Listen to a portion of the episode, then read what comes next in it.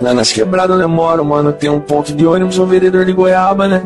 E aí um dia eu tinha uns 50 ali, eu tava morrendo de fome, eu fiquei pensando, caraca, velho, será que eu pego um ônibus ou será que eu compro uma goiaba, né?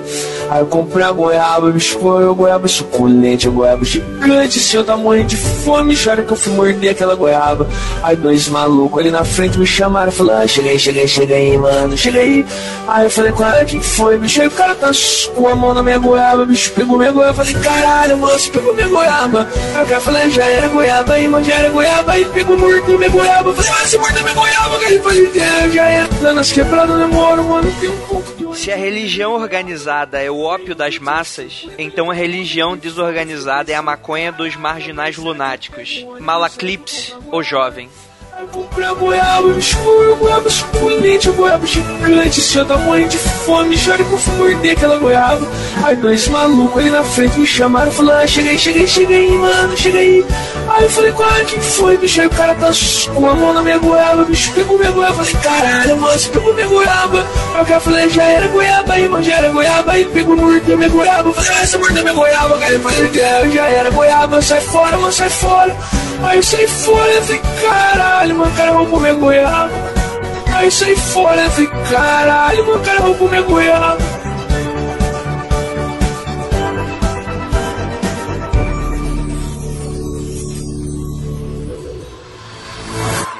Vai ser, um no é este.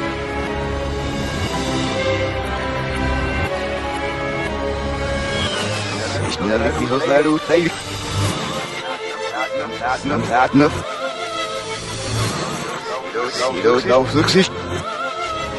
Este é Mundo Freak Confidencial.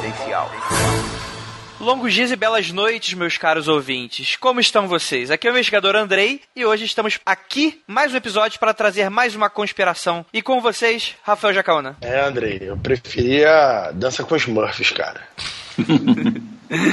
Conspiração muito mais legal. E também Igor Alcântara. Só vou fazer uma correção aqui. Igor Alcântara, papa do discordialismo. Só para Olha deixar aí. bem claro aqui.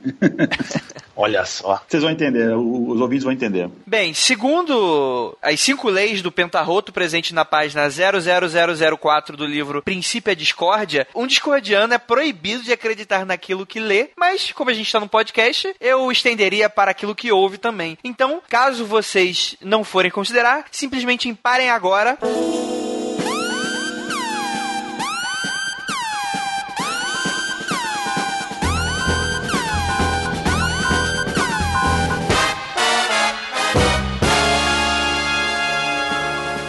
Não pararam? Então é isso aí, vamos começar mais um episódio do Mundo Freak. O-M-E-L-Y. There I go again. The toast of the 21st century.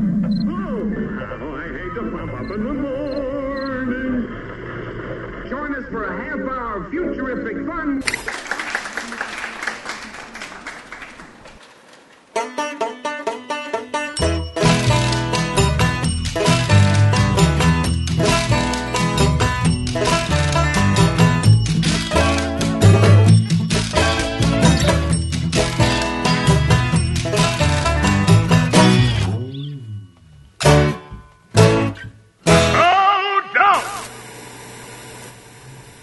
tá, gente, é, eu acho que vai ser um pouco loucura que a gente vai falar aqui hoje. Na verdade, completamente. É talvez aí o podcast mais freak que a gente vai gravar pra sempre.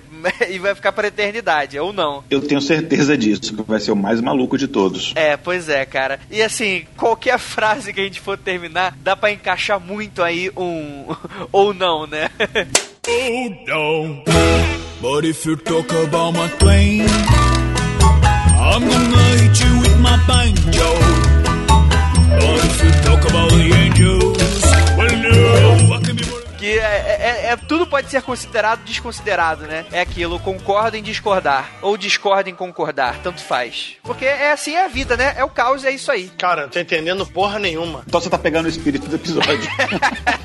Porque, galera, hoje a gente vai falar do discordialismo ou discordianismo, né? Que é definido na Wikipédia que é tanto uma religião como também poderia ser uma sátira de uma. E há também qualquer outro tipo de texto na internet e afora que define também como uma religião bem freak, assim. É, é aquilo, os textos eles são muito inconclusivos, eles entram em conflito uns com os outros, mas eu acho que essa é a questão. Que assim, a lógica é o seguinte: no mundo que tem muito dessa questão das crenças, por exemplo, né? A gente tem pessoal em cima do muro, né? A gente tem católicos não praticantes, aquele pessoal que fala que é budista só porque tem gente que diz que é legal ser budista, outros tantos que acham que Rastafari é, é tipo um estilo de penteado, e várias outras religiões aí que vem surgindo por causa de modismo desde a década de 30. E eu acho que o discordianismo ou discordialismo é meio que aquela resposta anárquica para esse tipo de pensamento do padrão, né? Da despadronização da crença, vamos falar assim. É, Vocês conheciam o discordianismo antes da gente começar a gravar? Eu conhecia é, um tempo atrás, assim, eu, eu tive um, um- há muitos anos atrás uma, uns amigos que a gente, é isso da década de set- 90, eu tinha uns amigos que a gente conversava sobre filosofia, sobre teorias malucas e tal. E aí um, um deles é, teve conhecimento dessa, dessa teoria do discordialismo através de um, de, um, de um livro, e aí a gente debatia sobre isso e tal. Inclusive algumas ideias malucas até me ajudaram na época que eu estava escrevendo um livro, que foi até o primeiro livro que eu publiquei, que é O Dia que Deus Chorou, que tem um monte de, de, de maluquices e tal. E se você for entrando nas teorias dos caras e nas maluquices, que a partir do momento que você começa a entender, deixa um pouco de ser maluquice e passa a ser mais uma, sei lá, algumas teorias é, filosóficas não tão tradicionais. Mas quando você começa a entender isso daí, você vai entrando, num, é, um- é quase um ciclo sem fim que é difícil sair de lá sem ficar meio maluco, entendeu? é, é muita, é muita maluquice. E você, Rafael, que tá aí quietinho aí? Cara, eu já tinha visto notícias sobre e tal, mas eu não sabia que isso fazia parte de um grupo, entre aspas, organizado, com alguma intenção. Eu sempre achei bem idiota. Não, não, não, não, não, não. Não há intenção, não há organização e inclusive não há membros. Você está errado. Ah, Andrei, alguém fez um site, é porque alguém quis fazer o site. O site não apareceu sozinho. Ah, ou não, geração espontânea de internet. Acontece, gente. Alguém se organizou sozinho ou em grupo pra roubar anão de jardim colocar num campo de futebol. Tem organização. pode não ser permanente, pode não ser contribuinte de nada, mas eles se organizaram em algum momento. Então, sim, teve intenção de nem que seja de ser, ó, vamos provar que somos idiotas. Aí fizeram a organização deles. Depois cada um foi pro lado. Mas tem organização, sim. Se vão fazer alguma coisa, tem que fazer junto. Lembra do Clube da Luta? Então pronto. olha, olha o Rafael, o cara tentando, tentando, mas não vai conseguir. Não vai conseguir. Conseguiu o quê? Exatamente, nada.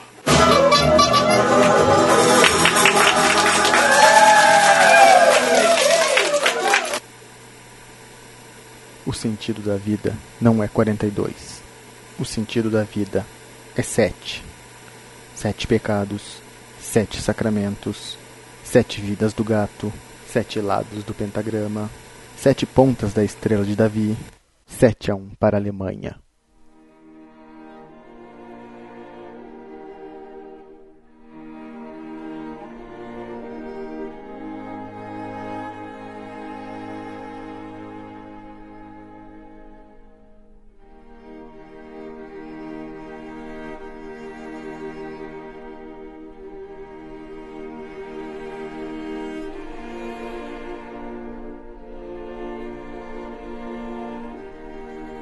Porque antes de mais nada, a gente tá falando aqui, falando, falando, falando, eu acho que provavelmente muita gente não tá entendendo nada. Ou está, já que a lógica é ser ilógica. Mas antes da gente começar a entrar no que é modus operandi, o que, que é, é, operação mindfuck, o que, que é o discordialismo em si, a gente tem que explicar um pouquinho, um pouco da história de Eris, que na mitologia grega, né, ela é a deusa da discórdia, filha dos reis do Olimpo, né, que fora desprezada por sua mãe Hera por não ter muita beleza, e ela então procurou companhia na Via Láctea dos titãs e outras deidades a fim de nobres disciplinas, sendo desposada pelo titã Éter, com qual concebeu 14 filhos, cada um deles dotado de um poder maligno, o que a alcunhou como Mãe dos Males. Eris sempre fora companheira de seus irmãos em questões terrenas, sobretudo de Ares nas batalhas. E ela corresponde à deusa romana Discórdia. Seu oposto é sua sobrinha Harmonia, correspondente à Concórdia romana. E uma outra personificação de Ares também é o caos.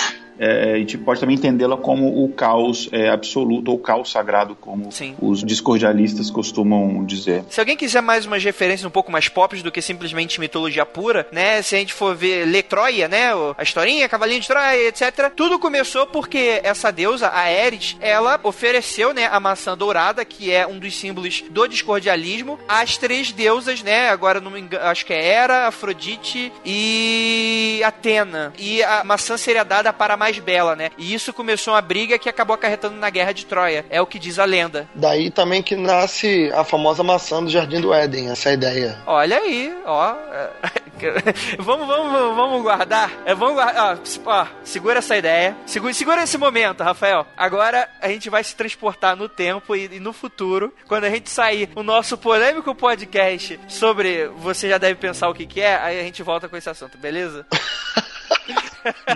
Não sei o que, que é, não. Essa é a lógica e lógica. Então vamos lá, né? É bastante comum qualquer tipo de texto sobre o discordialismo explicar que sua figura central é a deusa Eris, né? O caos. Essa controversa deusa da confusão. Ela também, obviamente, como eu falei logo há pouco, ela é discórdia entre os romanos, né? Logo que todos os romanos têm aí a sua contraparte dos deuses gregos. E isso é verdade, é muito importante, mas também existem outros aspectos, porque a princípio a discórdia, o livro base da filosofia discordiana, não é necessariamente um livro sobre mitologia. Muito pelo contrário, né? Ali, Eris faz Atena, e Hera lutarem entre si para decidirem quem é mais bela e, portanto, merecedora da maçã dourada, como a gente estava falando. Mas depois de comer um cachorro quente, essas contravenções ao conhecimento mitológico ou licença poética, como diriam uns, acabam sendo importantes para expulsar teóricos chatos apegados à mitologia grega oficial, né? No caso, o que isso quer dizer? Quer dizer basicamente que Não sei, não sei. não deve se prender a uma regra, a uma história, né? É, é simplesmente não fazer muito sentido. A deusa Ares, depois que causou confusão, lá comer o cachorro quente e acabou. Finito, fim da história. Isso faz parte muito do conceito filosófico. Ah, Meu cachorro quente acabou. Não, é que apesar da Ares ser o centro, ao mesmo tempo ela não é nem um pouco importante. Se é que vocês me entendem, ou se vocês entenderam. Não, não É. entendi, Andrei, me explica. A definição do discordialismo que eles costumam dizer que a definição do discordialismo ou da sociedade da discórdia, como eles também chamam, é que ela não tem definição. Aí, deixa eu só ler um, um texto aqui, é, na verdade, do cara que ele é um dos criadores ou o principal fundador, que é o Malaclipse, que eles chamavam Malaclipse o jovem, é, que ele fala que se você quiser entrar na sociedade da discórdia, então você se declara a si mesmo o que você quiser e você faz o que você é, quiser fazer e você simplesmente conta para as pessoas da sociedade o que você fez. Ou, se você preferir, você não conta, porque não há nenhuma regra e que a deusa Eris é que deve prevalecer. Isso aqui parece tudo uma, uma viagem, mas se a gente pegar é, a origem assim, de quando surgiu o discordialismo, isso tem muito a ver com um cara que era, é, digamos assim, muito popular naquela época, que muitos desses pensadores na época bebiam da fonte dele, que é o Aleister Crowley. O Aleister Crowley falava que faz o que tu queres, há de ser tudo da lei. Aí o ouvinte pode falar, não, quem falou isso foi o Raul Seixas. Não, Raul Seixas, ele é, citou Aleister Crowley na música. Então, todo esse movimento, ele surgiu ali, é, ele ganhou mais força e ele tornou um ar assim, tomou um ar mais formal nos anos 60, mas ele começou ali no final dos anos 50, é, com todo aquele movimento americano de contracultura. Começou aqui na Califórnia, sempre essas maluquices começam aqui. E, e essa ideia do discordialismo, ele começou baseado em vários estudos científicos, em que, já, na verdade, que eram mais antigos, mas enfim, que as pessoas que o criaram estavam to- tomando conhecimento deles, de que o, o espaço, o universo, não era tão organizado como antigamente se pensava. O espaço, ele era basicamente um caos, né? O caos que gerou tudo. Aí ele- o pessoal lá conversando, e quando eu tô falando, eh, deixa eu dar nome aos dois, né? É o, o Gregory Hill, que era mais conhecido como o cara que a gente citou aqui, o Malaclipse, era o pseudônimo dele, e o Kerry Thornley, que era mais conhecido como Lord Omar. Ele tinha outros nomes também, depois eu posso falar um pouco da vida dele. Parece Esses- até nome de Lan House, cara. é, assim, eram dois mega ultra hippies, maconheiros, se entupiam de LSD, e um dia eles viajando, eles pensaram assim, pô, se toda a religião, todas as religiões são baseadas na ideia de que há um ser superior, Deus, que criou tudo, ou seja, tudo baseado numa ordem, num planejamento, e aí vem a ciência e fala que não, é tudo caos, então tem que existir uma religião que é baseada neste outro conceito. E aí nessa viagem surgiu o primeiro conceito né, do discordialismo, que no começo era meio que uma piada deles, mas depois a coisa começou a ganhar outras proporções, como a gente vai ver aqui, e a coisa começou a ficar mais séria e maior. Cara, eu acho que foi uma mensagem divina, transformada em uma viagem LSDética. Ó Pai eterno e inefável, abençoe teus filhos com saúde, luz e justiça, porque tua é toda glória para todo sempre, ó Pai. Porra, cara, o número de mensagens divinas por causa de viajantes de maconha e LSD aí não tem um monte, cara. Tem um monte, tem um monte. Inclusive no final de 2012, o que mais passava no History era documentário sobre pessoas que viajavam com teorias do final do mundo combinando com os mais porque estavam viajando no LSD e na maconha. Então, viajar na droga, tem, ah, mas é porque abre a mente, abre a mente, só que você tem que saber frear, né, cara? Senão você vai embora. Olha, segundo o livro sagrado, né, o princípio de discórdia que a gente já tá citando aqui, explica absolutamente. Calma aí, calma aí, calma aí, calma aí. Livro sagrado, porque o cara escreveu como se fosse um, um livro sagrado mesmo. É, seria a Bíblia do discordianismo. Entendi, né? Tipo a origem da espécie pro ateu. Sim. tipo isso.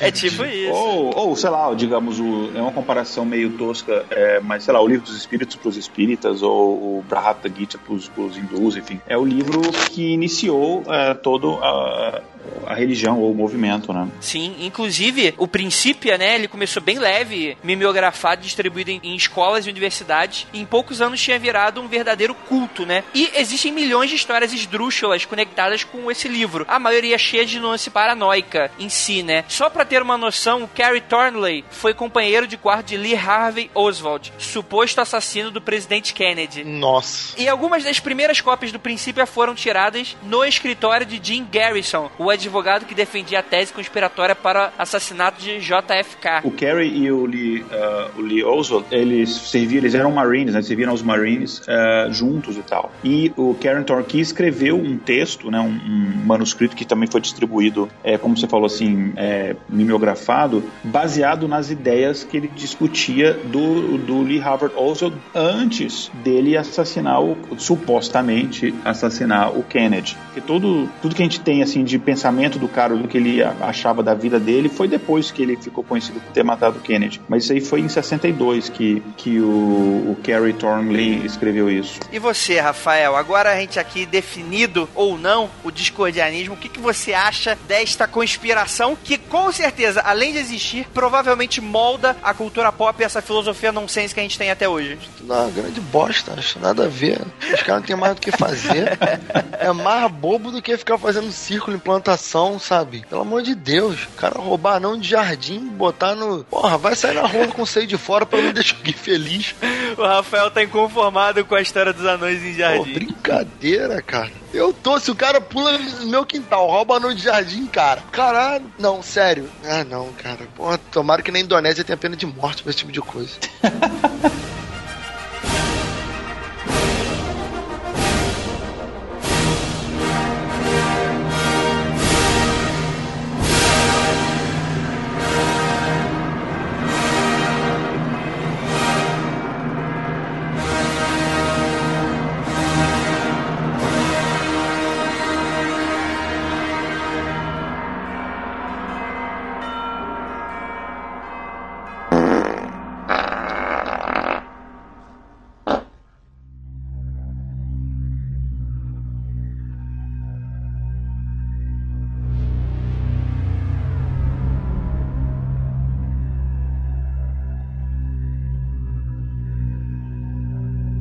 Pessoal, cuidado. O papel higiênico é uma conspiração. Use suas mãos.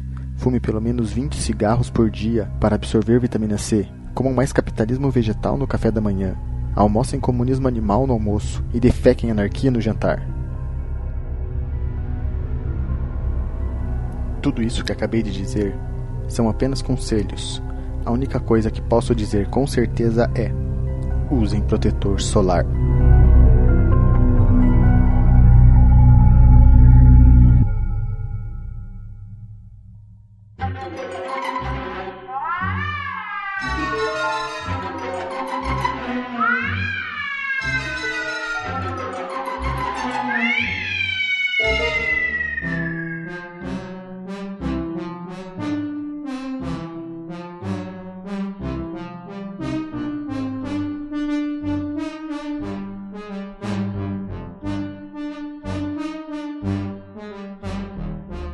Gente está falando de, um, de uma coisa que surgiu ali no, no meio do, do movimento hippie, né, da contracultura. Então, há muita influência no que a galera curtia na época, em termos de filosofia. Tem muita influência do zen budismo, taoísmo, muita coisa do que, do que os hippies acreditavam. Então, o conceito básico do princípio da discórdia, do discordialismo, é que ordem e desordem são ambas causadas como um efeito, né, são ambos efeitos do nosso sistema nervoso. Porque tanto a ordem quanto a desordem, elas são verdadeiras. E elas são duas faces da, de uma mesma moeda, que é o caos. E aí, quando eles falam desse puro, eles chamam de puro caos, ou caos sagrado, eles remetem a um conceito de um, acho que um dos filósofos mais complicados de se entender, que é o Emmanuel Kant, que o Kant falava de um negócio chamado é, mundo numenal, não é numeral, é numenal, esse nome estranho mesmo, que ele falava que esse mundo numenal ou número, era o mundo real como ele é de verdade, sem a interferência dos nossos sentidos. Então é basicamente um objeto com as suas propriedades reais. Então não é esse objeto, por exemplo, cor dele, porque a cor dele é baseado no que o nosso olho consegue captar. Não, é, são outras características. Então eles usavam esse conceito para dizer, olha, tudo é verdadeiro e tudo é falso ao mesmo tempo. Isso depende da, do ponto de vista, né? Então a ordem, no sentido de o oposto ao caos, né? A ordem ela é verdadeira, mas ela também pode ser falsa ou ela pode ser sem sentido. O conceito deles é que, olha, tudo está desorganizado, tudo está desordenado. O que coloca sentido e ordem nas coisas é a gente, a nossa percepção, é o observador. E aí ele tem uma, tem, eles usavam muito é, textos com diálogos entre, entre personagens fictícios para tentar explicar, que é uma coisa que os, os filósofos gregos usavam, né? Tipo, Sócrates usava muito é, diálogos para explicar algum conceito. Tem um diálogo que eu vou ler bem um trechinho rapidinho aqui entre duas pessoas, né? Que eles falam aqui. Cara, você tem uma tatuagem! Quê? Você também tem, cara? Não! Cara, o que a minha tatuagem diz? Legal! E a minha? Cara, e o que a minha diz? Legal! E a minha, hein? Cara, e o que a minha diz? Legal! E a minha? Cara, e o que a minha diz? Legal! E a minha? Cara, e o que a minha diz? Legal! E a minha? Cara, e o que a minha diz? Legal, legal! E a minha? Cara! Ah, talvez nada disso é verdade, você é apenas louco. De fato, mas você não pode rejeitar esses ensinamentos apenas porque eu sou louco, porque a razão de eu ser louco é porque eles são verdadeiros. Aí o outro pergunta: Eres é verdadeira? Tudo é verdadeiro. Até as coisas falsas? Sim, até as coisas falsas são verdadeiras. Mas como é que isso pode ser? Ah, não sei, não foi eu que fiz as coisas. Então eles tinham esse conceito de que, cara, tudo é verdadeiro, tudo é falso, a ordem e desordem é, enfim, são duas faces da mesma moeda. E como o, establishment, aí a gente vai chegar no ponto principal, como o status quo, as pessoas que basicamente ditam as regras da sociedade, elas estão baseadas na ordem, a gente, para trazer o equilíbrio, a gente tem que trazer a desordem. E aí que vem todo esse conceito do discordialismo, de trazer a desordem para o mundo, para as pessoas e, enfim.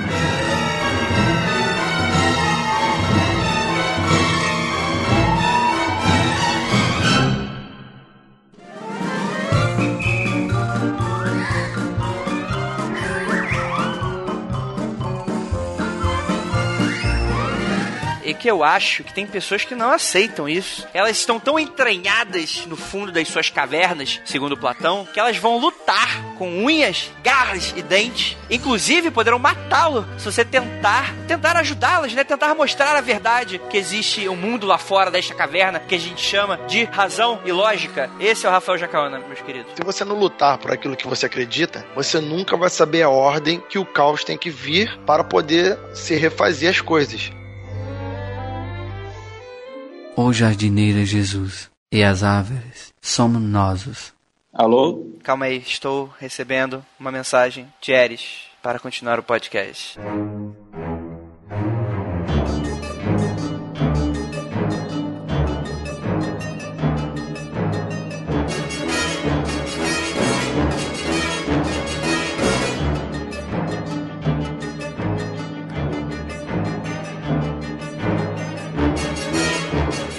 Então vamos lá, Operação Mindfuck, né? Eu acho que eu não preciso traduzir literalmente o que isso quer dizer, né? Mas seria algo como sei lá, me dê uma ideia de como traduzir isso em se tornar ofensivo. Explodir a cabeça, pronto. É, vamos lá, operação explodir a cabeça, né? Não é a tradução literal, mas a gente tem ouvintes de menor. né? Ah, Eu acho que é pra bagunçar a mente. Sim, é isso aí, é isso aí. E ele foi exposto, né, esse termo pela primeira vez no livro The Illuminatus Trilogy, escrito por Robert Shea e Robert Anton Wilson. E o Operação Mindfuck, ou OM, é um projeto mundial conspiratório que visa fazer uma lavagem cerebral e, de certa forma, promover confusão na mente das pessoas. E o projeto é atribuído primeiramente à sociedade discordiana, ou também àqueles que agem como discordianos e não sabem, ou que não agem como discordianos e também não sabem. Ou seja, por qualquer pessoa diz que tenha esse viés. Ou seja, trata-se de algum projeto ou evento, seja ele trivial ou da maior complexidade, que tira o público-alvo daquela percepção mental convencional ou esperada. Geralmente diz respeito a alguma ideia criativa e bem sugestiva que tem o simples propósito de romper paradigmas e forçar as pessoas a analisarem alguns aspectos que as levam a pensar de maneira diferente. Ou, no fim das contas, a operação Mindfuck é uma importante prática utilizada no discordianismo e, não necessariamente sendo uma regra, todos os discordianos fazem uso dela. Uf. Só um parênteses que o, o, Robert Wilson, que você citou, que escreveu a trilogia Illuminati lá em, em 76 2005, por aí se eu não me engano. Ele era conhecido na igreja discordianista, né, na religião discordianista, como Papa Bob. E eu até comentei no começo que eu sou o Papa Igor Alcântara. É que na verdade tem uma do, dos preceitos né, do discordianismo é que todo mundo que quiser pode ser um Papa dessa religião. Basta você falar, ah, eu sou um Papa, escolher um nome para você e pronto. Ai, cara. Aí depois eu falo que acredita e acha que é cheirão, o pessoal fica. fica Ai, que é bobeira. A gente acredita nisso. Na- Cara, isso é completamente real. Sabe quando você tá andando na rua, aí tem aquele azulejo preto, branco, preto, tá andando na rua, preto, branco, preto, branco, preto. Aí você olha, tem um trocado, aí fica preto, preto, branco, branco. Cara, com certeza foi algum cara que tava lá na obra que era discordianista, com certeza, cara. Essa é a moral. Não, Andrei, tá ridículo. Sempre vai haver alguém que está disposto a ferrar com a nossa psicologia. Aquela pessoa que desfaz, que fala, que não fala depois, que usa a lógica completamente errada. É, é, eu ia fazer uma piadinha, mas deixa pra lá, né? Não quero, não quero irritar uma certa parcela dos nossos ouvintes. Mas que a lógica seria a completa ilógica de você fazer algo que não faz muito sentido, né? E que provavelmente vai mexer com a sua cabeça, mesmo que você não perceba naquele momento, e às vezes até no seu subconsciente, que é aquela coisa que te incomoda. Ao mesmo tempo, pode ser aquela coisa grandiosa também, como o roubo de anões de jardins por um grupo francês e que os libera na floresta, né? Pra eles viverem suas vidas. Andrei, Andrei, você tem que entender que eu tinha uns 50 no bolso, tá? Ou eu pegava um ônibus ou comia uma goiaba. Uma goiaba grande, uma goiaba gostosa. Eu comprei a goiaba. Que que Pegou tem o cara do beco e falou: Pera aí, pera aí, vem cá, chega aqui, chega aqui. Cheguei lá, pegou minha goiaba e comeu minha goiaba. Falei, porra, irmão, comeu minha goiaba, minha goiaba gostosa, minha goiaba suculenta. Pode continuar. Isso faz algum sentido. É essa, essa é a lógica, Rafael. Essa é a lógica.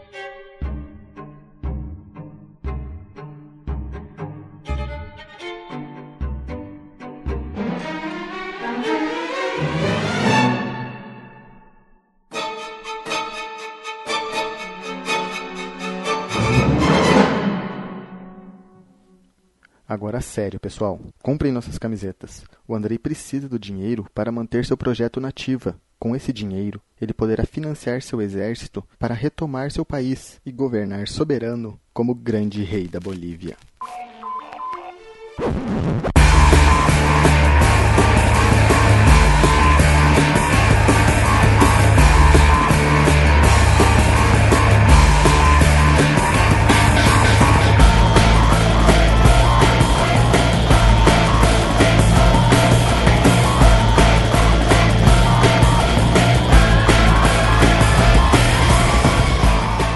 Por exemplo, por exemplo, a gente tá vendo aí. Só para você tá falando é dos projetos da operação Mindfuck, né? Sim. Que são os projetos, para os ouvintes são projetos que a galera faz para poder basicamente confundir as pessoas. Com certeza, não só confundir, como alertar que o mundo está completamente errado. Completamente errado. E são essas teorias, né? Vocês chegaram a ver alguma coisa sobre Operação Mindfuck na prática? Vocês chegaram a ver alguma coisa nisso? Eu só li a notícia da Operação de Jardim há muitos anos atrás. Só. Nunca mais vi nada sobre. E do jeito que essa coisa é louca, qualquer coisa pode ser, entendeu? Desde um. daquelas. fazendo flash mob até a propaganda da Coca-Cola do Justin Dance, entendeu? Pra celular. Tudo pode ser mindfuck. Sim. É, a diferença é que isso é um, é um movimento, entre aspas, organizado por essas pessoas, assim, da, por grupos específicos, né, ou subgrupos dentro do discordianismo. O que eu cheguei a ver de ação, assim, que, eu, é, que aconteceu aqui próximo aqui de, de casa, é, foi aqui na Califórnia, algumas cidades aqui no sul da Califórnia, no ano passado,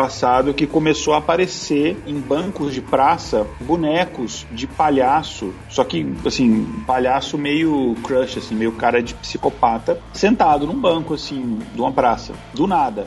E aí, num outro dia, num outro lugar, aparecia um outro palhaço num outro local público. E aí as pessoas ficavam, cara, o que, que é isso? Que, quem que colocou isso? O que, que tá acontecendo? E aí começou a surgir teorias em relação àquilo, e os jornais cobriram, e televisão, emissores de televisão foi pra lá e tal. Então, por exemplo, ô Igor, tu tá falando por era um projeto deles. Igor, quando você coloca vacas pelas ruas do Rio de Janeiro, então pode ser a mesma coisa. Não sei, pode, pode ser, pode ser. No começo do. do aqui eu já tô entrando na- no ramo da incerteza, porque não se sabe se eles estão envolvidos com isso ou não. Mas no começo do, do episódio, o Andrei citou ali os, os cinco preceitos, né? Os cinco mandamentos do discordialismo.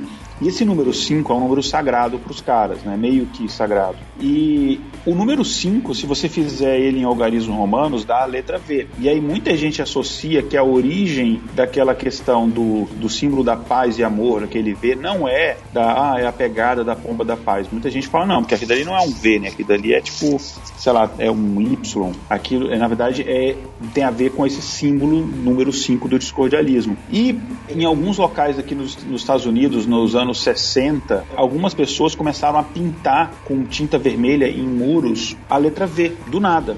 V, em vários locais, começou a aparecer esse V, V, V, V, V, V, V. Aí já não é certeza, é negado, mas existem pessoas que acreditam que foi uma inspiração por um tal de Alan Moore criar um negócio chamado V de Vingança. Não sei, os ouvintes vão me destruir. Não, você está. Mas é uma das teorias que eu ouvi em várias fontes a respeito disso. Então, é uma outra intervenção urbana, outro projeto que pode ter sido eles que fizeram. Eu conheço outros aqui que eu não presenciei, assim, que não são tão famosos, mas são interessantes também. Mas esses aqui são os ah, mais próximos de mim, assim, que eu sei. Cara, tem um que foi em Londres que aconteceu alguns anos atrás, de que começaram a surgir aquela papelada em postes, né, é, panfletos e tal, pedindo pra tomar cuidado com os canibais, né, e depois foi descoberto que, meio que não foi descoberto, mas é que sempre fica naquela de, fica suspeito de que foram os discordianistas da Operação Mindfuck, é, ou então foi uma piada, ou então foi qualquer coisa, fica muito nesse limbo do que é verdade, do que é ficção, inclusive, é muito dessas lendas urbanas do tipo, ah, é, é, é, se você tomar, misturar leite com, com manga, você vai morrer, né? Não necessariamente essa, mas essas pequenas mentiras, né? Só pra realmente, caraca, o que, que é isso? Tipo, falando com convicção vai ser verdade, sacolé? Ué, tem um exemplo que a gente meio que citou no começo, foi que foram eles os responsáveis por voltar à tona os Illuminati e por associar aos Illuminati essa ideia de que eles controlam tudo, e que tudo é do assassinato do John Kennedy ao nascimento do mundo freak confidencial, os Illuminati que estão por trás disso, enfim, Olha os aí. grandes feitos da humanidade. Isso daí foram eles mesmos, isso daí, é, enfim, tem até nome, né? O, o Robert Wilson, quando é, escreveu a trilogia dos Illuminati, foi ele que ele pegou uma sociedade secreta ou antiga ou qualquer, que provavelmente não existe mais, e, enfim, escreveu ali uma trilogia de ficção, as pessoas acreditaram, enfim, tem gente que, que acredita em Harry Potter, enfim. E aí aquele negócio ganhou a propulsão e chegou na cultura pop, e a gente fala disso até hoje. Igor, tem gente que acredita que o Harry Potter é de verdade, é isso que você quer dizer? Não, não, mas gente que acredita que a escola de Hogwarts e tal são ensinamentos reais. hein? Eu vi no meu Facebook hoje, no dia dessa gravação, pessoas comemorando que agora vai ter curso online em Hogwarts. é sério? As pessoas acham que vão conseguir fazer mágica, cara? Pois é. Ou elas vão conseguir. Olha aí. Curso EAD tá fazendo realmente sucesso, né? Tá caro bancar um bruxo. Curso pra fazer mágica, é, vai entrar na o quê? Um bando e candomblé. Um, um projeto deles que eu gosto, que é o projeto, é o projeto Eagle, o projeto Águia, não é Igor o meu nome. Apesar de que o pessoal do Starbucks escreveu meu nome como se meu nome fosse Águia, mas enfim. É, existe uma imagem aqui muito antiga, isso aí é da época, sei lá, anterior ao, ao- ao- Lincoln, que é convocando as pessoas para votarem. Então é uma, é uma imagem de uma águia, depois é, vou colocar depois até ó, essa imagem no, no post, é uma imagem de uma águia segurando, é, tá segurando uma, uma faixa e na faixa está escrito "To the bold with sons of freedom.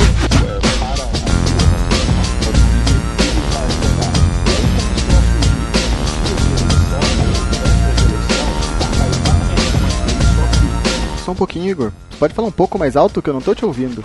Ao invés dessa frase, ela fica uma frase muito parecida, que é Turn the boat, your sons of the freedom, que é Queime as virgens da liberdade. Isso começou a surgir em várias cidades dos Estados Unidos e tal. E aí depois descobri que era um projeto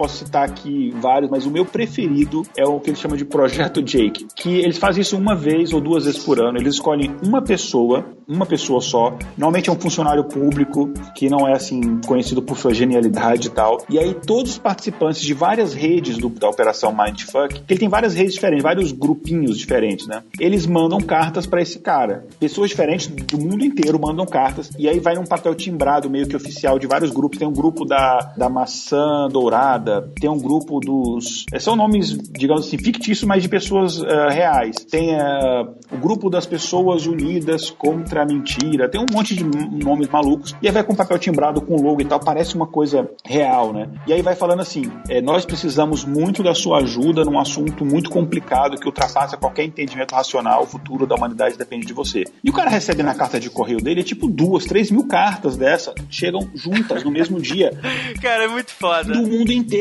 Imagina a cabeça do cara, como é que não fica. E é, os caras coordenam, chega assim, no, nos, assim, sabe, no mesmo dia, um, um, dois dias, sei lá, na mesma semana chega essa quantidade de cartas. E imagina a cabeça do cara, Igor. tipo, e aí depois ninguém nunca mais fala nada. Igor. Oi, oi, oi. Isso que você acabou de falar é exatamente o que eu falei pro Andrei. Ah, eles não têm organização, não tem isso, não tem aquilo. Não tem o cacete. Olha só o nível de organização, de combinação para mandar mil cartas para o mesmo endereço, de forma que essas cartas cheguem no mesmo dia ou com um ou dois dias de erro. Do mundo inteiro, você tem que combinar muito bem. Não, Rafael, mas isso aí, isso aí são células Ah, separadas, cara. aí. O que eu falo que não tem organização é que não tem o Vaticano do discordianismo. Exatamente. As pessoas se organizam meio que na doida, entendeu? É tipo meio que assim, ah, vamos fazer. Aí, a partir daí, Não, há um. tá. É tipo assim, é como, se, é, é como se fosse, sei lá, um.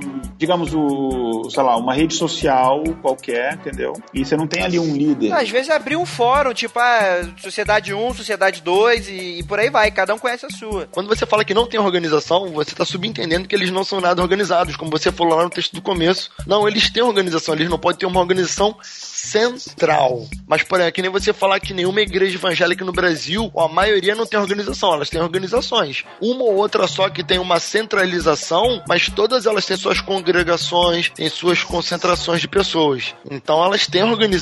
Agora, a organização central é um outro nível. Não, tem- não quer necessariamente dizer que a pessoa tem que ter esse grupo. Eles têm organização. Sim, é, é- é aquela questão exatamente do discordialismo, né? Eles têm organização e não têm ao mesmo tempo. É, existem níveis diferentes de organização, concordo. Concordo com vocês dois, na verdade. Porque é mais, mais ou menos isso que o discordialismo fala mesmo.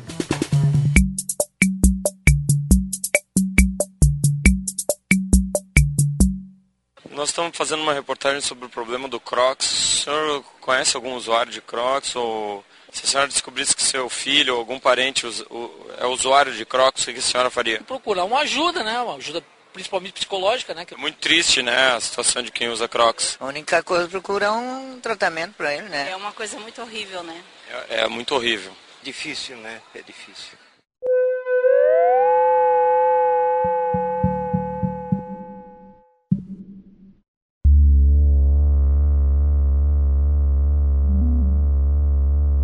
Um projeto deles que na verdade estava rolando recentemente, mas eu não sei até é, onde chegou isso, se terminou ou não, que eles estão eles mandam mandando cartas, mas assim cartas bem escritas em papel de melhor qualidade e tudo, como se fossem pessoas assim, num certo nível social mais elevado, né, pedindo para que as pessoas e especialmente deputados, congressistas se engajem numa lei para tornar o catnip ilegal aqui. Catnip, pra, pra, se você não sabe o que, que é, o ouvinte que não sabe, é chamada erva do gato. É uma, uma ervinha que você é, dá pro gato, ele cheira ou ele come, enfim, aí ele tem diferentes efeitos. Ele pode acalmar o gato, ou o gato de repente é muito paradão, ele pode ficar mais agitado, enfim, tem vários efeitos no gato. E esse nome de erva do gato, as pessoas acham que é algum tipo de droga, mas não é uma droga, é uma erva assim como, sei lá, chamate é uma erva, né? Assim como a maconha.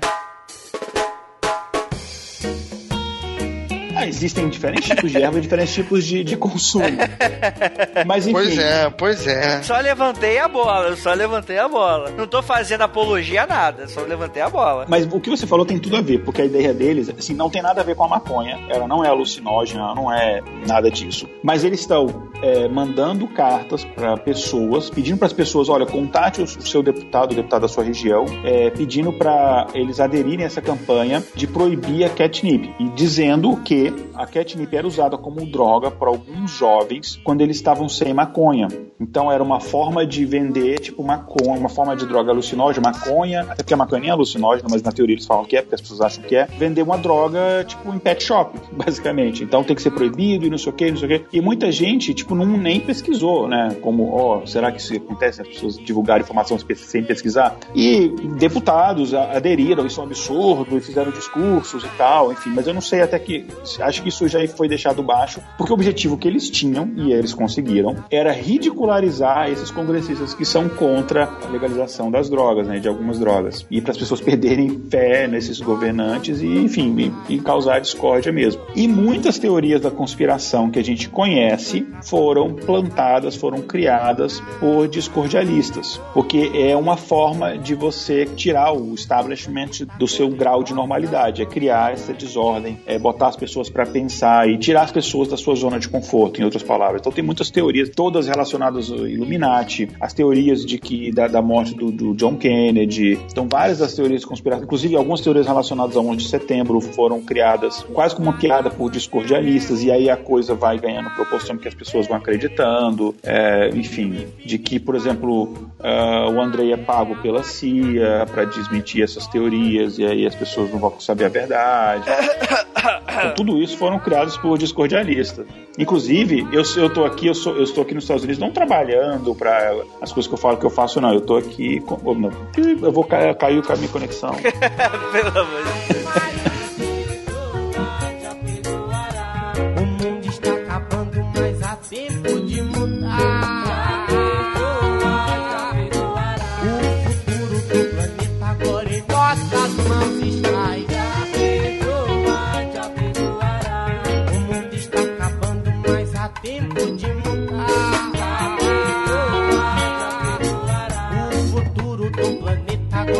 Nossas mãos está.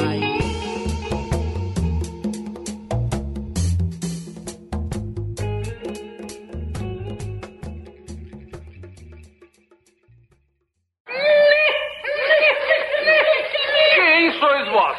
Somos os cavaleiros que dizem. Não, não os cavaleiros que dizem ni. Os próprios. Quem são eles? Somos os guardiões das palavras sagradas. Teng e. Aqueles que os ouvem raramente vivem para contar a história. Os cavaleiros que dizem exigem um sacrifício.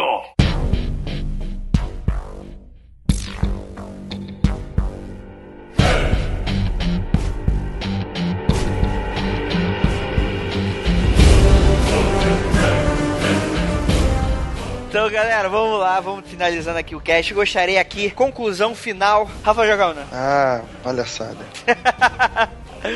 Vamos lá, Rafael. Bobeira, bobeira. Pessoal aí, cara, que, pô, não tem o que fazer, entendeu?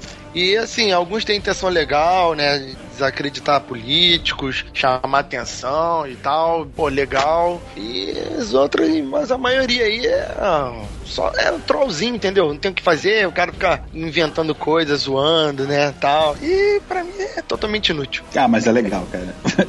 ah, pra rir é legal, muito bom, mas Não escutem o Rafael. Rafael é um clérigo desta ordem fajuta em que o pessoal pensa que vive. Não existe ordem, só existe apenas o caos. E é isso aí, galera. Não, não é isso, é porque o Rafael, ele é da igreja dos subgênios, que o Robert Wilson também era, e aí parece que tá tendo um, meio uma rivalidade entre essas duas igrejas e tal, é por isso. Olha aí. Ou então é cientologista. É sério, é, são uma galera que eles acreditam em ufologia com outras coisas e tal, e Com outras coisas. Com saci pererê. é um negócio mais maluco que cientologia. Ai, meu Deus. E você, Igor, que tá aí falante? Fala aí, conclusão final. Leia meus livros, não, brincadeira. É. Cara, busque conhecimento, é o que eu tenho a dizer. É isso aí, galera. Eu espero que todos vocês tenham não entendido. Espero também que vocês deixem a sua não opinião aí no post. Deixa aí seu comentário, mande nos e-mails ou não, porque é assim, é a, a regra é o caos e a desordem. Mas se vocês puderem comprar as camisas e mandar e-mails, seria muito bom, tá, gente? Só pra deixar aqui, claro. É, e é isso, galera. Então vamos para a leitura de e-mails e comentários e até o próximo episódio. Ou não. não olhe para trás.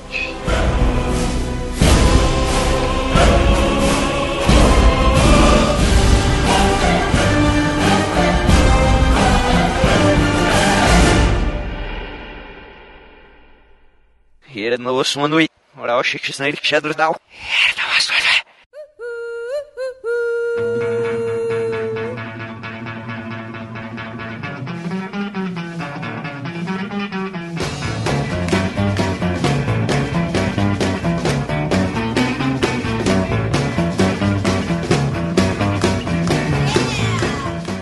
chegamos aqui em mais uma leitura de e-mails e comentários do nosso Mundo Freak Confidencial. Espero que todos vocês tenham gostado desse episódio bem louco que a gente gravou. Mas agora, agora a gente vai voltar um pouquinho no tempo com a nossa máquina temporal pra falar um pouquinho do feedback do Mundo Freak Confidencial número 36, o massacre de Hinter Kaifek. Mas, antes de a gente começar, tem aqui aqueles recadinhos básicos de sempre. Galera, dois minutinhos só, a gente já começa com a leitura. Então, beleza. Primeiro de tudo, gostaria de agradecer a todos os ouvintes que compareceram na caminhada noturna. O evento em si, ele foi um pouco conturbado, mais do que eu esperava. Então, gostaria de pedir desculpas caso alguém tenha se desencontrado. Pra quem não sabe, né? A caminhada não é um evento oficial do Mundo Freak, ela é o evento que já é feito todas as quintas-feiras à noite e, e tem alguns eventos especiais que é feito por uma galera que mora no centro e tem o objetivo de, de fazer com que as pessoas conheçam mais a cultura do centro da cidade de São Paulo, né? O que aconteceu foi o seguinte: pelo menos 1.500 pessoas apareceram, então assim, ficava um pouquinho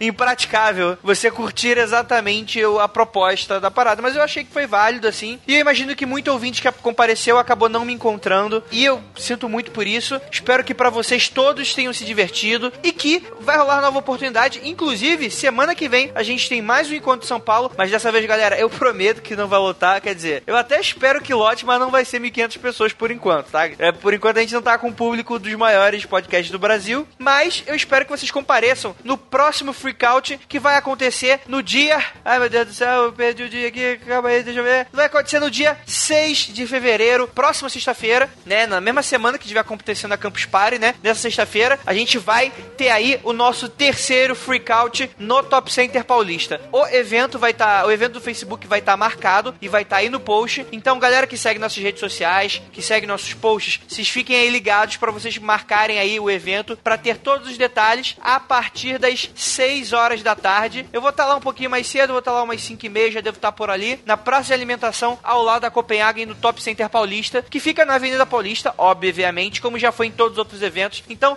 galera de São Paulo, não tem desculpa, eu espero vocês lá. Não vai ter confusão dessa vez, tá bom, galera? Não vai ter briga no evento do Facebook, diferente do que aconteceu antes. Vai ser tudo certinho e eu espero ver você. Caso você não conheça a gente, você quer dar um abraço, conversar sobre sobre podcast, conversar sobre o mundo freak, fazer fofoca da podosfera. Se vocês quiserem fazer tudo, vocês vão apareçam lá no nosso Freakout, que é aquele evento que já se tornou padrão de extrema qualidade. E, inclusive, eu tenho aqui duas pessoas participando comigo que participaram dos outros Freakouts, hein? Olha aí. Gal, por favor, pode dar a sua experiência com relação aos Freakouts anteriores que você compareceu? Então, o Freakout é bem legal porque, primeiramente, porque você dá um rosto para aquelas vozes da sua cabeça que, que você ouve sempre. E também é interessante você conhecer os ouvintes que você vê que comentam no, no, no post, que comentam no grupo, etc. Você conhecer fisicamente aquelas pessoas, você conhecer pessoas novas que você nunca tinha ouvido falar, você conversar coisas sobre o podcast, você conversar sobre as coisas que não tem nada a ver com o podcast. Então é bem interessante também pra sair um pouco de casa, um pouco, assim, pegar um pouco de ar, assim, sabe?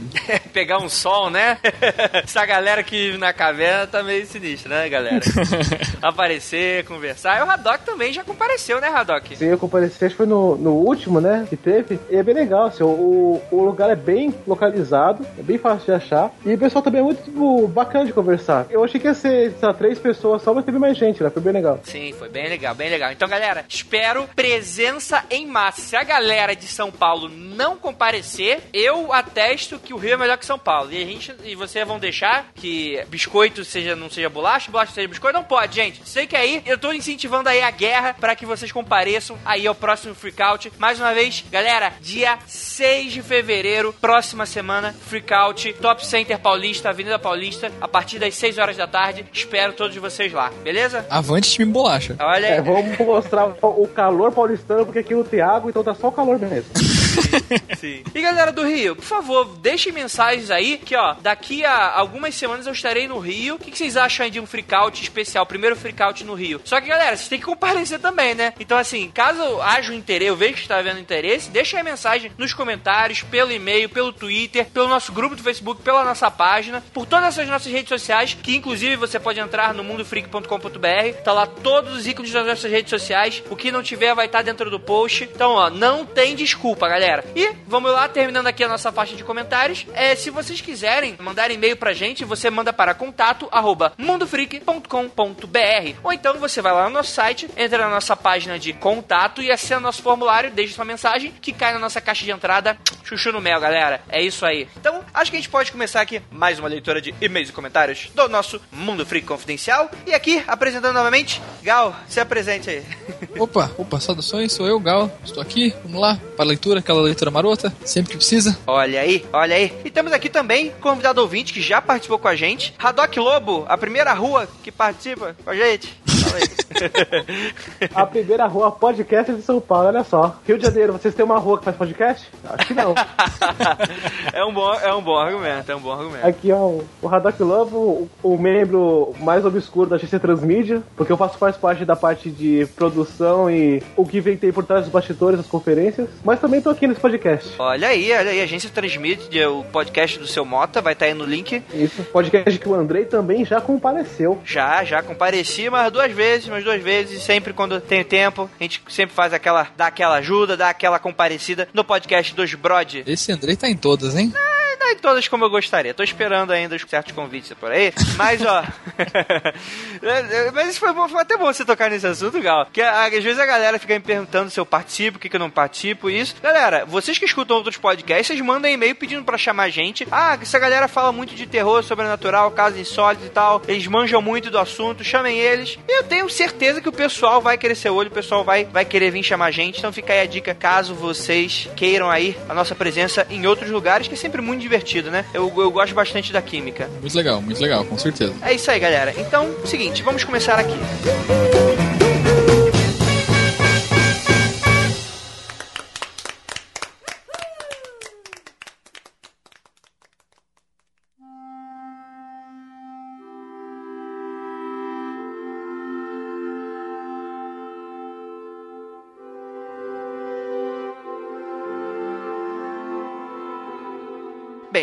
aqui o e-mail do Henrique Tavares, que sempre comenta aqui. Comentário aqui, mais uma vez, lembrando o massacre de Hinterkaifeck, nosso último episódio. E ele fala o seguinte: Eu compro quase totalmente a teoria do Rafael. A teoria dele é muito válida em praticamente todos os aspectos. Não entendi porque ele foi tão rechaçado pelo Andrei que ficou tão frustrado. E realmente foi a única teoria de verdade apresentada no cast. O único ponto válido contra, pra mim, foi o Nicolas ter falado que se fosse assim, esse não seria um dos casos mais enigmáticos da Alemanha. Mas também, às vezes as pessoas querem continuar com o mistério. Então, é o caso da Amélia Eckhart ou da colônia de Roanoke, né? Que a gente promete falar aqui dos Roanoke. A gente vai, vai falar aqui é, qualquer dia desses, a gente cita aí o mistério de Roanoke também. E é isso. Henrique, olha só, meu querido. Eu fico frustrado quando eu vou no banco e olho meu saldo na minha conta corrente. Eu não fico frustrado se o Rafael, se eu não concordo com a opinião do Rafael. Fique tranquilo, porque vocês nunca me viram frustrados dentro do podcast, tá bom? É. Quanto à teoria do, do Rafael, eu acho válido você achar válida. Na verdade, eu gostei que muita gente ficou do lado do Rafael, né? O que é realmente algo bastante irônico, tendo em vista os outros episódios e as outras teorias do Rafael. Mas assim, eu vou explicar mais pra frente conforme os outros ouvintes forem falando. Mas, assim, é assim, são dois pontos diferentes. Eu acho que, assim, é, a teoria do Rafael eu acho válida. Eu acho que ela é necessária para ter um debate. Mas eu acho ela muito forçação de barra, cara. E olha que eu dei a teoria do homem invisível. E pra eu tá falando isso, é porque eu realmente achei forçação de barra. Mas beleza, bora pra frente. E ele complementa aqui rapidamente que, que andou vendo algumas fotos, né, do caso sobre o corpo e o, e o caso de que o corpo do marido do Carl Gabriel nunca foi encontrado. É, e na Rússia, muito tempo depois, já relatos de um oficial russo que falava alemão e se declarava assassino de Hinterkaifeck. Outro ponto a favor foi que um amigo de Carl diz ter se encontrado com ele nos anos 20. Ponto contra. Carl já estava querendo se separar de Victoria e dizem que ele forjou a própria morte justamente para fugir dela. Nossa, que maluquice, mas vamos lá. Ele continua complementando. É, outra teoria interessante é sobre a paternidade do pequeno Joseph, que tinha apenas dois anos e, obviamente, não era filho de Carl. Esse ponto é interessante, galera, que o Rafael, inclusive, me mandou uma mensagem agora há pouco falando sobre isso. De que o filho mais novo de dois anos não poderia ser filho do pai, né? Já que a guerra havia acabado há quatro anos. Ou seja, fica a, aumenta um pouquinho aí o, o, esse lance que talvez tenha rolado em sexto, tenha não rolado, não sei. Mas fica aí uma, uma das possíveis. Uma possível sugestão do que poderia ter acontecido. Mas ele continua aqui. Victoria disse que o pai era um homem chamado Lawrence Skittenbauer, que recusou e disse que o menino era fruto de incesto. Aparentemente, Victoria conseguiu fazer ele admitir paternidade, prometendo a mão de uma viúva muito rica. Lawrence havia perdido um filho dias antes do massacre e especula-se que a possibilidade de ter que cuidar de uma criança que talvez não fosse dele possa tê-lo feito ficado louco assim. Aliás, ele era familiar com a fazenda e tinha algumas conexões emocionais com os mortos, pelos motivos que o Rafael passou, explicando inclusive o cachorro da família, dito muito protetor, que não havia feito nada contra o perturbador, né, contra o assassino. Então vamos lá, o Henrique colocou informações bastante interessantes, mas assim, né, é- é- ele cai muito no âmbito das outras informações que a gente passou, que fica muito essa coisa do boato, né? A gente nunca vai saber com exatidão o que realmente aconteceu, certo? Mas a gente tem aí é, as teorias que a gente deixou aí, claro, mas eu ainda acho algumas- coisas bem interessantes. Gal, o que você achou do episódio do, do caso em si? Cara, eu achei uma loucura, porque ao mesmo tempo que ele tem umas coisas muito factíveis e muito bem embasadas, tem alguns pontos que não tem explicação, saca? E, e ao mesmo tempo tem essas outro, esses outros pontos que não são nada factíveis, que são super peça, sem peça em cabeça, tipo o lance que tem as pegadas chegando, mas não tem as pegadas saindo, e que todos eles foram mortos cirurgicamente, sendo que a arma do crime era uma picareta, saca? Tem umas coisas que você fica, fica esquisito, assim, não, não tem liga, não é conciso, assim, de maneira, de maneira cética, de maneira física, assim, factível, saca? Eu não sei, eu, eu não fico cético com esse caso, mas eu também não fico believer, porque ele, ele é muito esquisito, em todos os pontos. Com certeza, com certeza é muito esquisito. E você, Radok, você escutou o episódio? Eu escutei, escutei até hoje mesmo, pra falar a verdade. E uma coisa que eu fiquei até pensando, é, não foi a primeira vez, o primeiro caso assim de assassinato em massa que ninguém reclama. E se as pessoas que foram assassinadas não foram mortas com a picareta em si? Sei lá, às vezes o cara veio, enforcou pra poder deixar desacordado depois que matou com a picareta. Aham. Porque aí em vez de fazer aquele barulho, a pessoa ter aquele susto,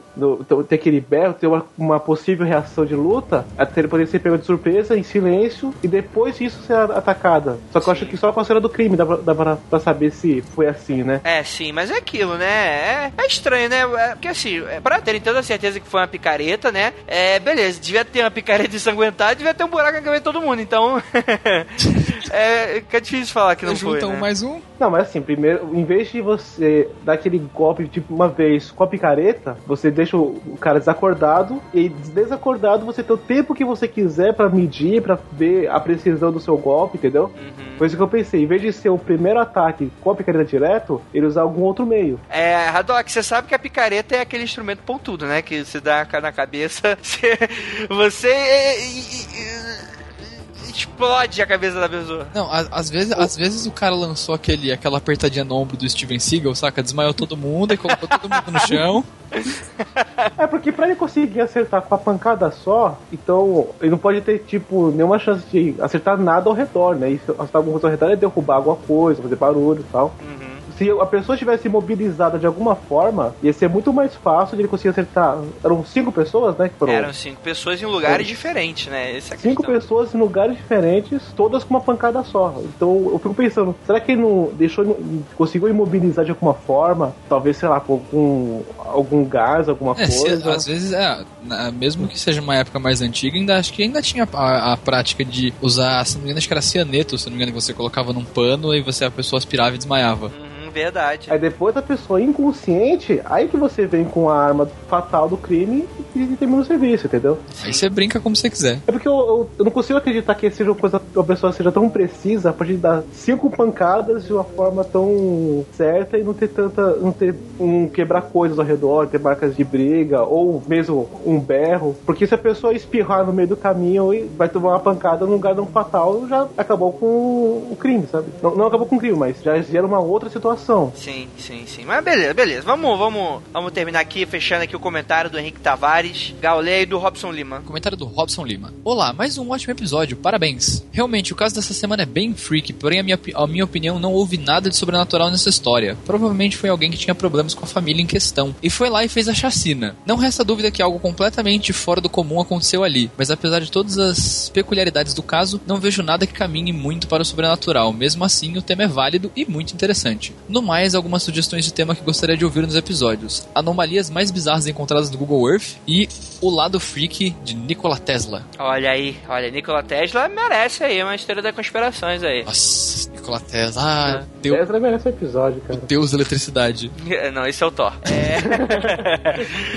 Mas, ele era legal também, ele era legal também. Nikola Tesla era um cara batuta. É, e a anomalia do Google Earth é muito naquelas coisas de tipo, é erro de foto, é, não sei se dá um episódio inteiro, mas beleza. Não lembro onde, mas tem algum lugar num- em alguma província do- da Inglaterra que tem uma anomalia muito boa, que provavelmente acho que o cara que tava dando- fazendo uma, uma manutenção no carro do Google Earth, ele esqueceu o martelo em cima das câmeras. Então se você olha, se você para num ponto específico da rua, você olha pra cima, tem um martelo gigante assim voando no céu. Não, cara, isso aí, isso aí, na verdade é Thor, tava lá. Esse martelo de- você, essa cena você vê o Mihonir. É o martelo de Deus, é isso aí.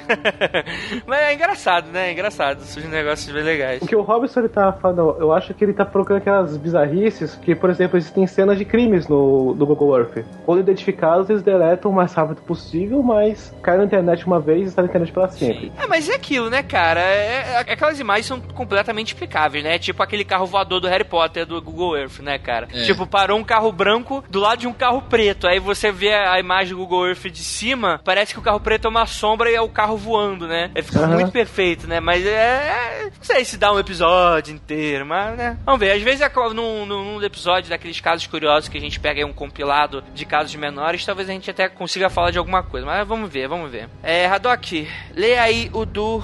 É, Lucas Balaminuti. Bom, deixa eu ler agora então do Lucas Balaminuti. Valeu, Mundo Freak. Eu tinha uma prova muito importante para fazer hoje, o que vinha me estressando muito. O Mundo Freak, assim como outros podcasts, vem aliviando esse estresse. Sou muito agradecido. O episódio de hoje ficou foda. Gostei da participação da ouvinte Giovanna. Ela é gente boa. Ah, se for gravar sobre interpretações de física quântica, deixo aqui um textinho que escrevi para o SciCast sobre o assunto. Free Jabá. e aqui tem um link do texto nos comentários do post. É isso então, ouvintes, acessem aí pra você ver o link. Abraço pra Priscila Guerreiro, foi ela quem me apresentou o Mundo Freak no Twitter. Olha aí, Priscila Guerreiro é a nossa, a nossa mascote do Twitter, ela sempre conversa com a gente, assim como o Ricardo. Grande abraço aí pra Priscila e pra todos os outros aí que interagem com a gente por essa rede social do Passarinho Azul esquizofrênico. Grande abraço pra todos.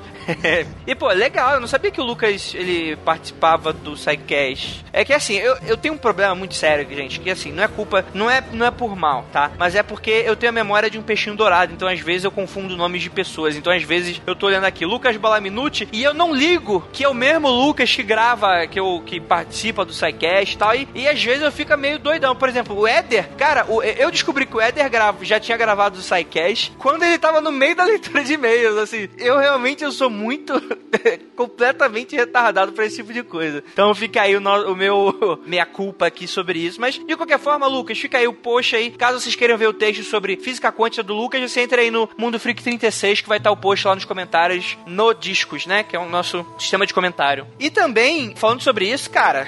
É que assim, é- é- eu, eu não gosto muito da gente gravar sobre física quântica, que é o seguinte: é que é a mesma coisa.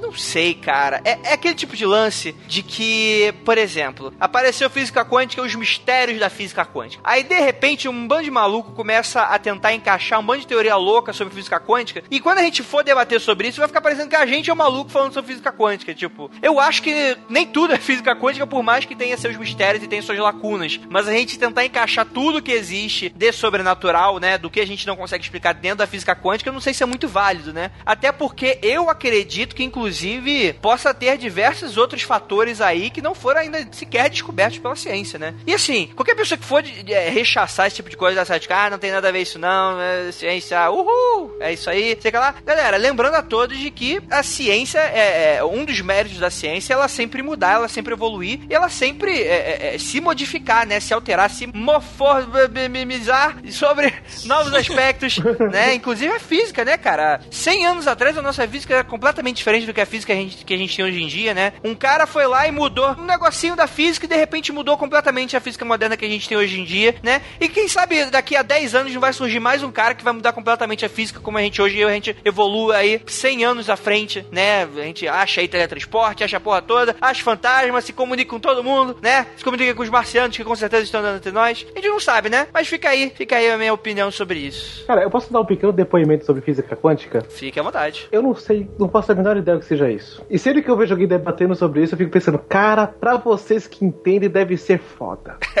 Eu sou um, um amante de física quântica e, cara, física quântica é um bagulho bem da hora. É tipo física. eu Posso estar falando muita groselha, eu posso estar falando muita besteira, mas tipo, física quântica é tipo a física que a ciência não consegue explicar direito, basicamente. É que, é que nem o cara matemático falando da matemática, que tem um monte de coisa, você tem um cálculo, eu falei assim, caraca, velho, em algum momento, quando fizer sentido, eu vou achar da hora. Até lá, enquanto eu não entendo nada. Até parece que você não sabe da teoria das cordas, né? Nem sei se essa porra é física quântica. Ah, Olha o meu nível de conhecimento de física quântica aí, gente. Mas eu, eu prometo que estudo pra pauta, tá, gente? Não se André, o, o meu que eu conheço de teoria das cordas foi uma aula que eu fiz de violão e eu cancelei o curso no mesmo dia. Tá bom. É o que eu manjo de teoria das cordas. Tá bom, olha piadinha, os ouvintes- tão foda. É. vamos lá, vamos lá. Eu vou ler aqui o comentário da Geisa Castro de Souza, que tá sempre aqui nos comentários. Um grande abraço aí, Geisa. Grande abraço e beijo pra você. Ela falou o seguinte: Sherlock Holmes é um personagem de ficção da literatura britânica, criada pelo médico e escritor Sir Arthur Conan Doyle. Holmes é um investigador do final do século XIX e início do século XX, que aparece pela primeira vez no romance Um Estudo em Vermelho, que foi editado e publicado originalmente pela revista Beaton's Christmas Annual em novembro de 1887, segundo a Wikipédia. Logo, já existia no mínimo um método científico e lógica dedutiva desde 1887. Já as impressões digitais, os métodos de identificação humana foram evoluídos ao longo do tempo. Os babilônicos, por exemplo, já em 2000 a.C., usavam os padrões de impressões digitais em barro para acompanhar documentos, olha aí, a fim de prevenir falsificações. Os métodos de identificação evoluíram em todos os sentidos, visto que, em outras épocas, práticas como a marcação com ferro em brasa e mutilações, só para citar algumas, eram utilizadas para a identificação de indivíduos que praticassem crimes ou escravos que haviam fugido. Nos Estados Unidos, por exemplo, o Código de 1700 previa o emprego do ferrete e da mutilação em crimes de rapto ou roubo. Chegou-se até a fazer uso posteriormente do sistema sistema antropométrico introduzido em 1882 por Afonso Belton. Não, como é? Alphonse Eric, não, Alphonse Belton, em Paris, até a consagração da datiloscopia em meados do século 20, né? Mas aqui o Henrique faz uma mega complementação porque, na verdade, isso que a gente está falando foi uma dúvida que a gente não sabia se as impressões digitais eram já uma, uma técnica dedutiva para descoberta de crimes, né? A gente não sabia isso e eu acho que fica muito. A gente nunca vai saber. A gente não tem nenhum historiador forense que, que estudou isso a, a fundo para responder. Caso tenha, por favor, se identifique. Mas o Henrique aqui faz um complemento. Imagino foi depois da década de 40 que surgiu a investigação de impressões digitais. Porque lembro de ter jogado L.A. Noir e o cara mexia no cadáver e nos objetos da cena do crime sem luvas nem nada. Ou seja, a gente vai depender do Henrique Tavares por causa de um jogo. Então é isso, galera. Caso resolvido. Por causa do L.A. Noir. Videogame sempre é uma ótima fonte. Sim, exatamente, exatamente. É, mas é isso, galera. Assim, vou terminar aqui o comentário aqui. Vou pedir pro Gal ler o comentário da Josiele Zuc. Eu vou dar o meu, meu veredito final sobre esse caso, por favor. É, Gal, lê aí o comentário da Josiele. Comentário da Josiele Zuc. Uou, que caso curioso e sinistro. Confesso que nunca tinha ouvido, visto nada sobre ele, mas tem algumas teorias algumas baseadas na minha vivência em fazenda, fazenda mesmo, onde não tem nem sinal de celular no interior do Paraguai. Quantas pessoas você matou, Josiele? Fala pra gente aí dessa experiência. Primeiro Cinco, com a picareta. Só com a picareta. Primeiro quero levantar uns pontos. Em toda fazenda existem armas para defesa da família. Aliás, nunca se sabe quando um lobisomem ou ladrão vai atacar sua casa no meio do mato, a quilômetros de qualquer ajuda. Então, excluindo eventos paranormais, o homem ou até mesmo mulheres não se defenderiam? Sobre a opinião do Rafael, eu acho que não cabe aqui. Afinal, se o velho era alemão e redneck.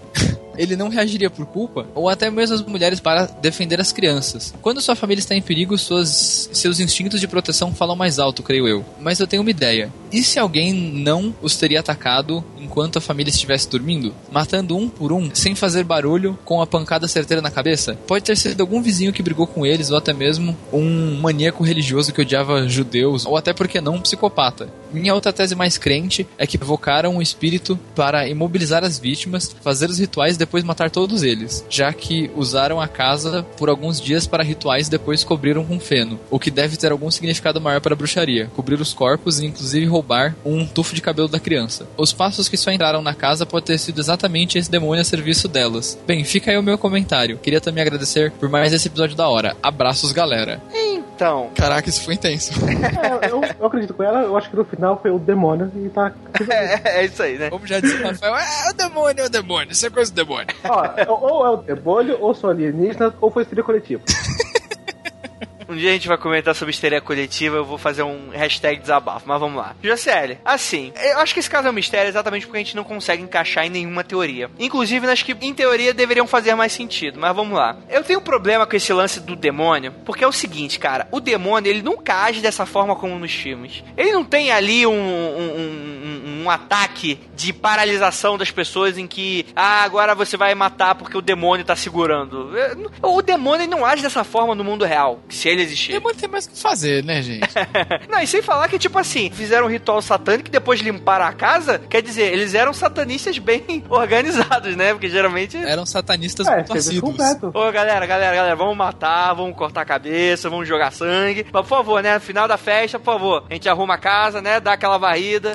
Depois tirar a bagunça, porque a casa é sagrada tem que ser limpa. É, não, nem isso também, né? Essa questão de matar enquanto estivessem dormindo. Galera, é uma picareta. E mesmo que não fosse, você deveria ter a, na cena do crime mostrando isso, né? A dedução deveria levar que eles foram mortos na cama, né? E arrastados pro celeiro, né? Afinal, né? Uma picareta na cabeça não deve ser uma coisa muito limpa. Então, assim, realmente não sei se faz muito sentido. Mas, assim, deixa eu dar minha opinião geral sobre esse assunto. Eu, galera, assim, eu não sou nenhum retardado. Eu sei que um homem invisível é muito pouco provável, tá bom? Tá certo? Eu só, eu só queria dar ali um ponto de vista relacionado, né, a algo que poderia não ser explicado, né? Até porque gostaria de lembrá-los que a gente tem aí diversos relatos anteriormente sobre uma possível manifestação de poltergeist, né? Isso é muito interessante porque a maioria das pessoas falaram: "Ah, não, porque essas manifestações isso aí foi inventado por causa disso, disso e disso". Beleza, isso foi inventado. Mas os outros aspectos que pra mim são completamente forçados, que não teriam um elemento sobrenatural, também poderiam ter sido boatos inventados. Essa questão do incesto, essa questão do pai ter voltado ou não, essa questão de briga de fazenda, essa questão de crime. Porque assim, no final das contas, a gente não tem exatamente uma evidência que comprova esse tipo de coisa. E assim, eu tenho quase certeza que mais de 100 pessoas aí foram entrevistadas, como a gente mesmo falou. E se fosse pra década de 20, galera, se nego olhasse pra tua cara e achasse que tu era assassino, você era assassino é pronto. Não tinha direitos humanos naquela época. O cara olhava pra tua fuça, tu é, e tu é e acabou. Então, eu acho que realmente ninguém foi acusado por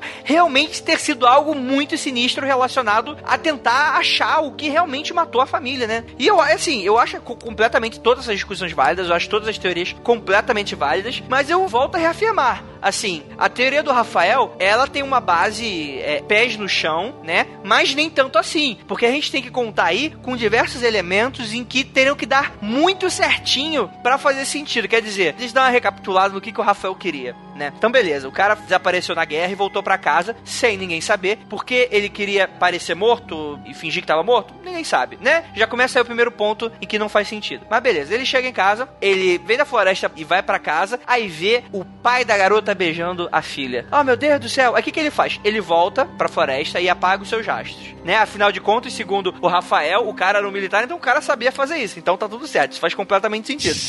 Ah, be- Mas a outra teoria era que ele entrou e se escondeu, né? Vamos lá. Você tem a suspeita que alguém se escondeu. da- Galera, ô, ô, ô Gal, seguinte. Você tá no seu quarto, de repente uma barata voadora entra. A barata voadora, daquela que ninguém, ninguém dorme. Aí, de repente, ela some. Você vai dormir tranquilo? Jamais, jamais. Eu, eu mudo de estado.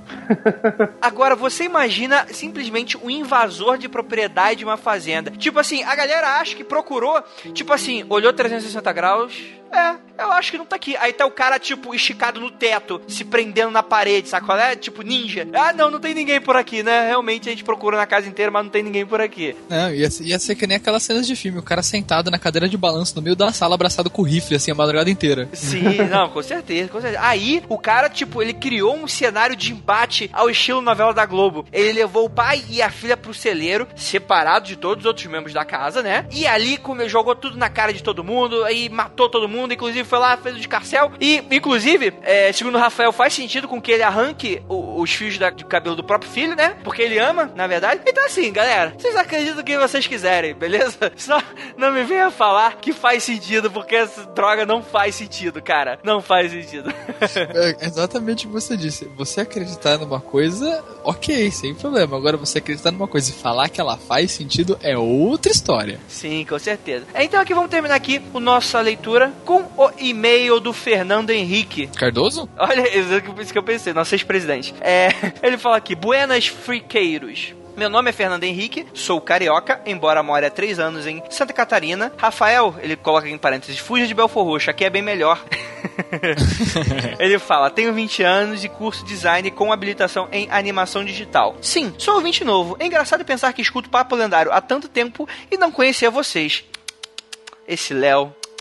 Ih, Léo. Sou um daqueles viciados em podcast. Possuo uma lista com cerca de 40 programas, incluindo, ele cita aqui vários programas. A gente não tá, não vou fazer jabá aqui de ninguém não, tá? Então ele cita aqui vários programas e fica feliz de incluir o Mundo Freak nessa lista, pois por incrível que pareça, segundo ele, ele é louco por esse tipo de assunto. Costumo pesquisar o tema sempre que posso e tenho uma certa inclinação por coisas sombrias. Não que eu seja gótico, nem tome vinho no cemitério. E nunca tinha ouvido falar de vocês antes. Achei o site quando coloquei no Google podcast de terror e vou lá. Já escuto faz um mês e estou perto de terminar todos os episódios. Fiquei surpreso com a base de ouvintes que vocês possuem e acho importante diferencial a oportunidade dada a eles para participarem da leitura de comentários. Olha aí que, que legal aí. As pessoas reconhecendo, reconhecendo o nosso trabalho. Ele também faz elogios ao Guilherme sobre a ótima trilha, né? E ele acrescenta aí que é um escritor amador, né? E está terminando seu processo de pesquisa para o primeiro livro, obviamente de terror, segundo ele, com base psicológica, que tentará transformar em um jogo de mesmo gênero para ser entregue como TCC dele. Olha que irado. Nossa, cara, parabéns. Quero jogar, quero ser tester. Olha aí. Quero ser beta. Tudo isso para dizer que gostaria muito de ser um colaborador do site. Se for possível, mandarei os textos. Então, galera, ô, ô, ô, Fernando, a gente vai conversando por e-mail, a gente conversa aqui no que você puder ajudar. Ah, beleza. E outras pessoas que queiram também colaborar com o site, escrever notícias, escrever matéria, dar ideia de pauta, né? Conversar com a gente, esse tipo de coisa. Galera, manda e-mail, não se acanha. Ah, não, os caras são grandes. Galera, grande é a cabeça do Toad do Mario. Não, a gente não é grande, galera. Por favor, por favor. Ele termina aqui. Enquanto isso, espero não ter sido abusado. Como diz por aí, desculpa qualquer coisa. Não, não precisa desculpar. E, devo- e ele fala que deve mandar outro e-mail pra acontecer comigo. E é isso. Grande abraço e deixo essa frase pros céticos. A realidade é mais absurda que a ficção. E eu concordo isso. Termina essa frase aí usando a teoria do Rafael para justificar completamente esta frase, né? Parece verídico. É, com certeza, cara. E a realidade, com certeza, ela é muito mais absurda que a ficção, cara. Nossa, sim. Tem muita coisa bizarra por aí. Em comparação, a ficção, ela faz muito mais sentido, cara. Porque, em teoria, a ficção, ela tem as suas regras e ela respeita essas regras, né? Essa é a questão, né? Exatamente. É que nem diz aquela frasezinha, quando você pensa que você já viu de tudo, reticências. Aí a ficção ela é feita por alguém que faz sentido nas coisas que tá fazendo, sabe? Exato. A pessoa que tá fazendo aquela ficção, ela tem aquelas regras impostas. Sim, é isso aí. É isso aí, galera. Então é isso. Terminamos aqui mais uma leitura de e comentários. Gostaria de agradecer muitíssimo ao Gal. Gal, por favor, deixa a mensagem final aí pros ouvintes. Ô, que isso, capitão, que isso. É, mensagem final. é, apenas que busquem conhecimento.